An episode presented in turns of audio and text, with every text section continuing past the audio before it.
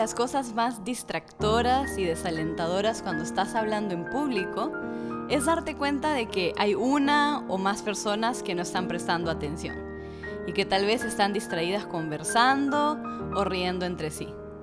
Como expositor, tú tratas de mantener la atención en lo que estás diciendo y de guardar la compostura, pero inevitablemente te comienzas a preguntar por qué será que las personas no te atienden y comienzas a cuestionarte si lo que estás diciendo es suficientemente interesante o importante.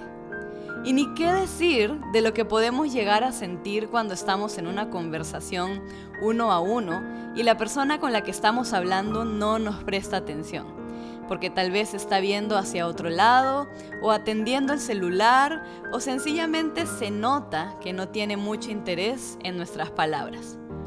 Situaciones así son muy frustrantes sobre todo cuando realmente teníamos la necesidad de hablar con alguien y de ser escuchados y finalmente terminamos siendo ignorados. Pero algo de lo que puedes estar seguro es que con Dios nunca te sucederá algo así.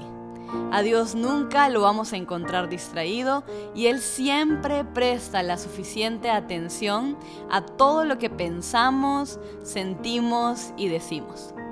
Es por esa certeza de que Dios siempre escucha y atiende que el salmista dijo lo siguiente en el Salmo 5, versículos del 1 al 3. Oh Señor, óyeme cuando oro, presta atención a mi gemido.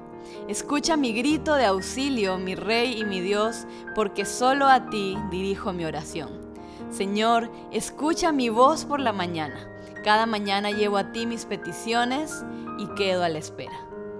Qué bonita confianza la que sentía el rey David. Él se presentaba cada mañana delante de Dios y le contaba todo lo que había en su corazón, cada deseo, cada necesidad y cada petición.